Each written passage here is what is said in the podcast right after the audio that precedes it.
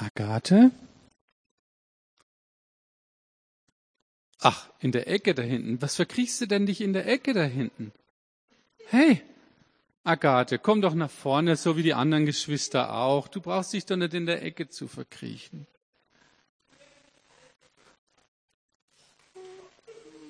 Na komm, setz dich her.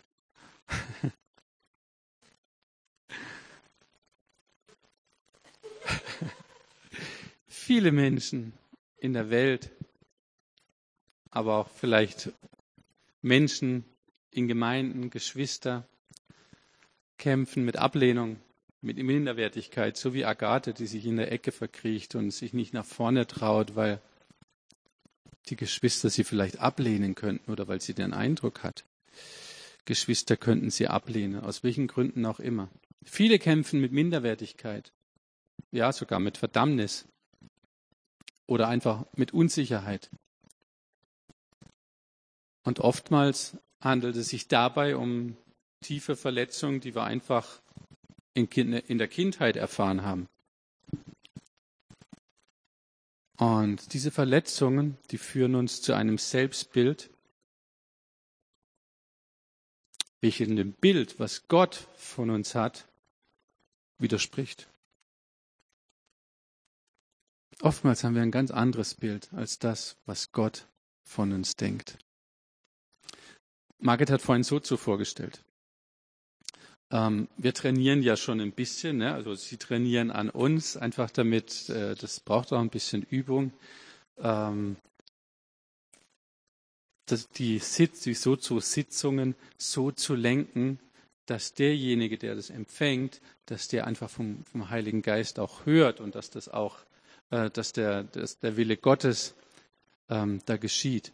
Und ich habe in, in einer Sozo-Sitzung gerade neulich mit Benoit ähm, hat mir Gott in einem ganz bestimmten Bereich meines Lebens, hat mir Gott sein Bild aufgezeigt. Ja, sein Bild von dem, wie er mich sieht. Und wo mein Bild einfach verdreht war. Und es kam aus solchen Dingen, die, aus solchen Verletzungen, die ich in der Vergangenheit als Kind ähm, erlebt hatte. Aber das war immer noch da. Aber Gottes Bild ist ein anderes. Halleluja, Gott sei Dank. Er sieht uns als seine, als, er sieht mich als, als seinen Sohn und er sieht dich als Tochter, als seine geliebte Tochter. Aber wenn wir uns selbst falsch einschätzen, dann hat das Folgen. Denn diese, selbst, diese falsche Einschätzung oder dieses falsche Selbstbild, das ist wie ein Kompass in unserem Leben. Und dann wären wir, statt in die Richtung, in die wir gehen wollen, weichen wir von der Richtung einfach ab in die wir gehen sollen, gemäß dem Willen des Vaters. Warum ist das so? Denn wie ein Mensch in seiner Seele berechnend denkt, so ist er. Wenn ich mich falsch berechne, dann kommt Falsches hervor. Jesus hat uns aber durch sein vollbrachtes Werk eine Erbschaft hinterlassen. Was ich vor meiner Bekehrung nicht war, das kann ich heute sein. Und das soll ich jetzt sein. Ein Sohn Gottes, eine Tochter Gottes. Ich schaue nicht mehr nach dem, was hinter mir liegt, sondern ich schaue nach vorne, nach dem, was vorbereitet ist, was der, Herz, was der Herr vorhat. Und genau darauf kommt es an. Jetzt hört gut zu. Es ist ein großer Unterschied, ob ich etwas bin oder ob ich mir dessen bewusst bin, was ich bin. Es ist ein großer Unterschied, ob ich Geschäftsführer in einem Unternehmen bin oder ob ich mir dessen wirklich bewusst bin, dass ich Geschäftsführer bin und dass ich als solcher dann auch handle, agiere. Und es ist ein Unterschied, ob ich Tochter des Allerhöchsten bin, weil es halt so da steht, oder ob es in mein Herz gedrungen ist. Ich habe es ausgelassen. Ob es in mein Herz gedrungen ist, dass dass ich Tochter bin. Ich spreche jetzt mal für die Dame. Ja? Und darauf wollen wir heute einfach ein bisschen eingehen. Es geht um die Mentalität der Söhne und Töchter des Allerhöchsten. Und das soll hervorgebracht werden. Das ist Gottes Wille, dass das hervorgebracht wird. Nur wenn du dir bewusst bist, dass du ein Kind Gottes bist, dass du dir bewusst bist, dass du das Erbe empfangen hast, verändert sich dauerhaft auch dein Denken, dein Fühlen, dein Reden und auch dein Tun. Dein Glaube verändert sich.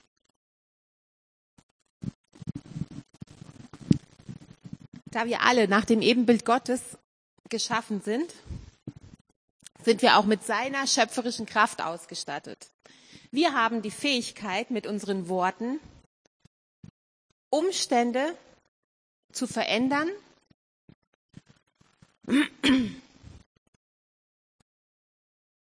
und Situationen tatsächlich in eine gottgegebene Richtung zu bewegen. Das, was wir aussprechen, gestaltet unsere Zukunft immer. Das Ganze positiv und auch negativ. In Sprüche 18, Verse 20 und 21 lesen wir, an der Frucht seines Mundes sättigt sich der Mensch, am Ertrag seiner Lippen ist er sich satt. Tod und Leben steht in der Gewalt der Zunge, und wer sie liebt, der wird ihre Frucht essen. Deshalb ist es so wichtig, dass wir uns durch Gottes Wort mit der Hilfe des Heiligen Geistes komplett in unseren Gedanken und in unseren Herzen erneuern lassen. Das ist so wichtig, weil erst dann, erst wenn das geschieht, dann werden wir auch nur noch das aussprechen, was tatsächlich in uns ist. Das, was, wovon unser Mund übergeht, davon ist unser Herz voll. Und in Lukas 6, 45 lesen wir, der gute Mensch bringt aus dem guten Schatz seines Herzens das Gute hervor, und der böse Mensch bringt aus dem bösen Schatz seines Herzens das Böse hervor. Denn wovon sein Herz voll ist, davon redet sein Mund. Das Wort Gottes führt uns zu neuen Erkenntnissen und bringt uns zu neuen Schlussfolgerungen, in allererster Linie über uns selber. Und diese göttlichen Wahrheiten, die sollen wir als seine Kinder ganz tief in uns verinnerlichen.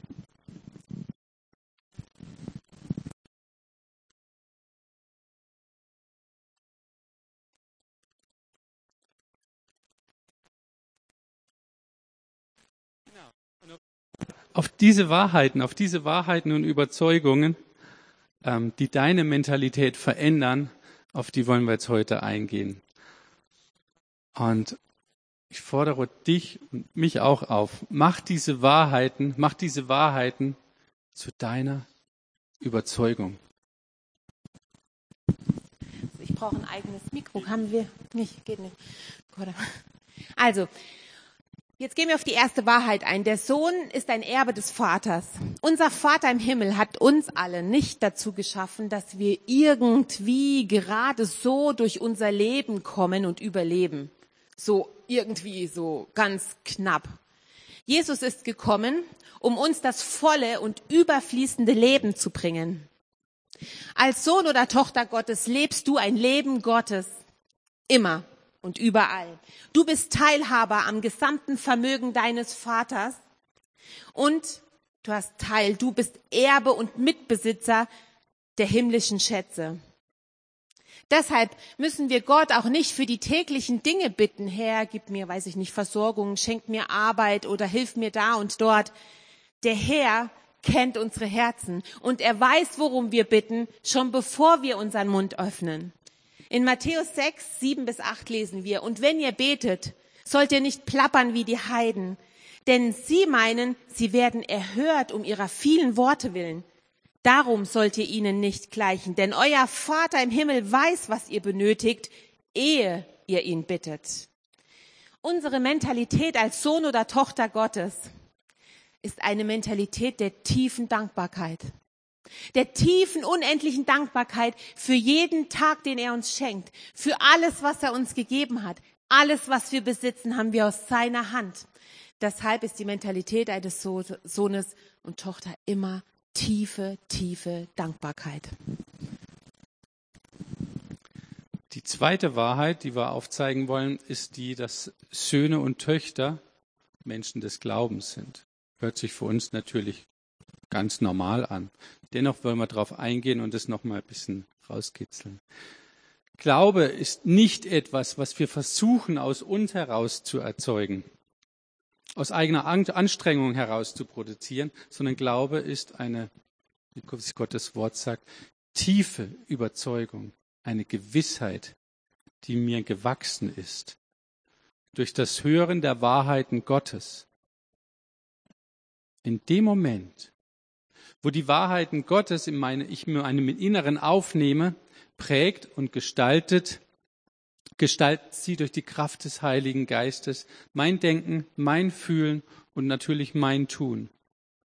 Unser Glaube wächst durch das Hören des Wortes Gottes. Und wir lassen uns als Sohn oder Tochter nicht dazu hinreißen, uns durch irgendeine Anstrengung irgendwie Gottes Gebote einzuhalten. Diese Gebote die Gott von uns verlangt, wenn wir die versuchen aus eigener Kraft und Anstrengung mit aller Kraft zu halten, wird es uns nicht gelingen, denn diese Werke sind Werke des Fleisches. Und Gott selber sagt in seinem Wort, alles, was dadurch hervorkommt, ist sowieso Verzweiflung und Frustration. Aber er sagt in seinem Wort selber, dass das Fleisch in sich nicht die Kraft hat, Gott gefällig zu leben. Wir werden es aus unserem Fleisch heraus nicht schaffen. Deshalb gehen wir alle Dinge, die uns in unserem Leben begegnen und betreffen, im Geist an. Der Geist ist vollkommen gemacht. Er ist absolut neu. Wir sind so geschaffen, wie unser Vater. Sein Wesen und seine Natur lebt in uns seit unserer Wiedergeburt. Seine Gebote sind in unsere Herzen eingeschrieben. Sie sind in uns. Und das hat nichts mehr mit Anstrengung zu tun mit Biegen und Brechen etwas tun zu müssen. Alles, was wir brauchen, ist in uns. Wie wir wissen, als unser Herr Jesus Christus am Kreuz gestorben ist, in dem Moment ist der Vorhang im Tempel zerrissen. Der Weg zum Vater war frei. Frei. Jedes Hindernis war beiseite geräumt. Sein vollkommenes Werk hat uns den Weg freigemacht. Und so ist es bei Söhnen und Töchtern eines guten Vaters. Sie können jederzeit zu den Eltern kommen. Sie können jederzeit zum Papa kommen. Ich mir Elia anschaue, manchmal habe ich Geschäftstermine, ich habe mein Büro zu Hause, ich Geschäftstermine und manchmal klopft es dann ganz leise an der Tür während dem Geschäftstermin und Elia hat irgendein Thema, was für ihn gerade wichtig ist. Ja, für mich vielleicht nicht, aber für ihn. Er weiß, dass er kommen darf. Er darf nicht stören, er darf nicht, ne, ist ganz klar, es gibt natürlich Regeln. Aber wenn ihm was wichtig ist, dann weiß er, dass er trotzdem kommen darf. Und dann guckt man halt, wie man die Situation dann löst. Meistens ist das sehr zum Schmunzeln ähm, der Gäste, das ist gar kein Problem. Wir haben Zugang zum Vater.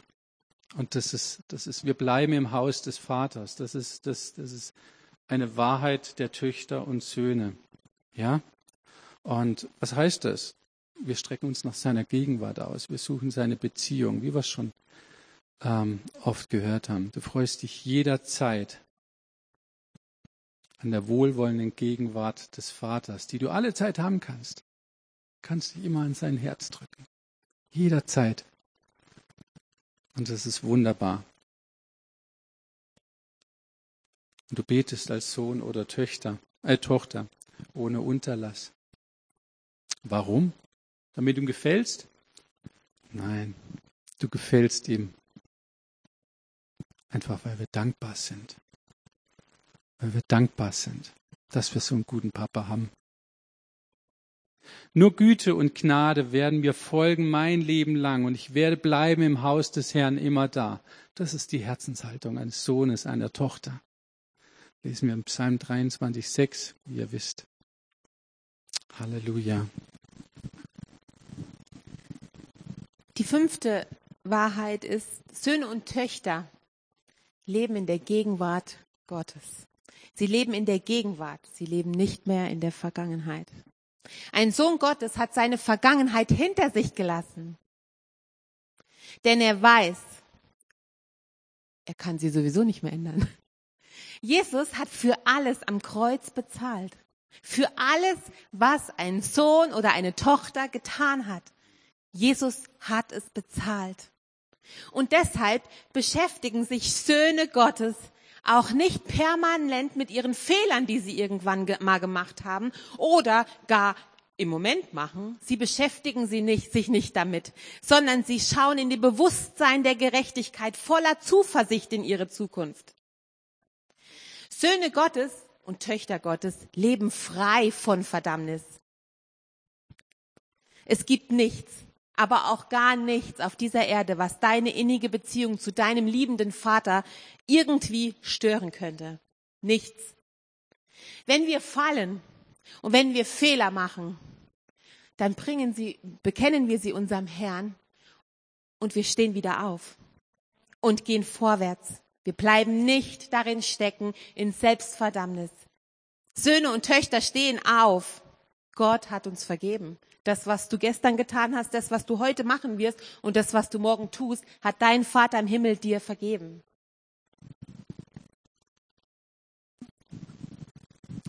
Die sechste Wahrheit, die uns hilft, unsere Mentalität tatsächlich verändern zu lassen, ist, wir werden als Söhne und Töchter vom Papa gelehrt,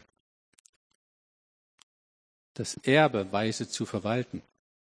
Und das Erbe umfasst so vieles, was er uns gegeben hat. Gott möchte, dass wir unser Erbe gut verwalten. Er möchte, dass wir seine Werke tun. Er möchte, er möchte uns seine Weisheit und seine Genialität vermitteln. Warum? Warum möchte das der Papa im Himmel für seine Kinder? Naja, damit wir gemäß seines Wesens leben und regieren, herrschen auf dieser Erde. Wir sind nicht auf der Erde, um Gottes Arbeitsaufträge entgegenzunehmen. Nicht falsch verstehen. Dafür hat er treue Engel, die die Dinge umsetzen und ihm aufs Wort gehorchen. Er sehnt sich danach, dass wir sein Herz primär erst einmal kennenlernen und ähm, dann aus der persönlichen Beziehung zu ihm leben und regieren. Das ist es. Aus seinem Herzen fließen Offenbarungen zu den Kindern. Das heißt, die können wir nur empfangen, wenn wir in seiner Gegenwart sind. Und der letzte Punkt, auf den wir heute eingehen möchten. Du bist wertvoll und unersetzlich. Wenn du anfängst, dich selbst als Tochter zu sehen und als Sohn Gottes zu sehen, dann musst du einfach zu dieser überwältigenden Erkenntnis kommen, dass du unendlich wertvoll und gebraucht wirst im Reich Gottes. Du bist wertvoll und du wirst gebraucht. Auf dich kommt es an. Und genau, Gott hat genau dir eine einzigartige Bestimmung gegeben, die niemand anders auf dieser Erde in diesem Moment tun kann, außer du. Es gibt momentan keinen anderen Bruder und keine andere Schwester in diesem Moment auf dieser Erde, der genau das tun kann, was du tun sollst für, für, den Herrn. Niemand. Und deshalb ist es wirklich wichtig zu wissen, was ist deine Gabe, was ist deine Berufung wenn du sie nicht, wenn du, wenn du sie noch nicht weißt, wenn du nicht weißt, ja, ich weiß nicht, bin ich jetzt, weiß ich nicht, ein Hirte, ein Apostel, ein Lehrer, was bin ich denn? Dann wollen wir dich ermutigen, dich auf den Weg machen, deine Bestimmung herauszubekommen. Denn eins kann ich euch aus, aus dem sagen, was wir leben. Wenn du in der, Beru in der von Gott gegebenen Berufung, wenn du darin lebst, hast du Freude an deinem Leben. Und nicht nur in der Gemeinde und an deinem Dienst für Gott, sondern diese Berufung, die fließt in alle Bereiche deines Lebens. Egal, ob du Geschäfte machst, egal, ob du, ich weiß nicht, Vertriebler bist und irgendetwas verkaufst. Wenn du in deiner von Gott gegebenen Bestimmung wandelst, durchzieht das dein ganzes Leben. Du bist ein Meisterstück Gottes. Lasst euch das mal auf der Zunge zergehen. Du bist ein Meisterstück Gottes. Gott freut sich, wenn wir so wie David über unserem Leben aussprechen. Ich danke dir dafür, Herr, dass ich wunderbar gemacht bin. Wunderbar sind deine Werke, das erkennt meine Seele wohl. Wenn wir also unser ganzes Inneres von Gottes Sichtweise über uns verändern lassen, wie er uns sieht, nicht wie du dich siehst, dann werden wir das Privileg haben, als Sohn oder Tochter zu leben. Unser Ziel mit dieser Predigt heute war, euch zu ermutigen, das herrliche Gewand eines Sohnes anzuziehen. Es liegt für dich bereit. Wandle darin und lass es dir niemals mehr in deinem Leben wegnehmen. Amen.